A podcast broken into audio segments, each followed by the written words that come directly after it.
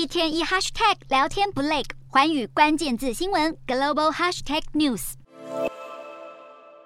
本次美国期中选举最受瞩目的莫过于参议员的选战，而三十五场参议员选战中有六个选情特别激烈的关键州份，分别是宾州、乔治亚州、俄亥俄州、威斯康星州、亚利桑那州以及内华达州。在宾州，民主党候选人费特曼对上主持健康节目《奥兹医生秀》的明星医生奥兹。费特曼原本遥遥领先，但五月一场突然的中风打断了他的势头。奥兹也抓紧机会质疑他的适任度。如今，两人的民调陷入拉锯战。经济放缓和拜登的低民调拖累民主党在部分州份的选情，像是乔治亚州的民主党候选人华诺克，原本领先的民调就逐渐被前美国总统川普的老朋友、前美式足球明星沃克后来居上。极度仰赖观光收入、经济受到疫情重创的内华达州，也出现选民想教训民主党的声音。民主党逐渐失去在当地的优势。俄亥俄州的参议员选战由民主党老将莱恩对上共和党政治新人范斯，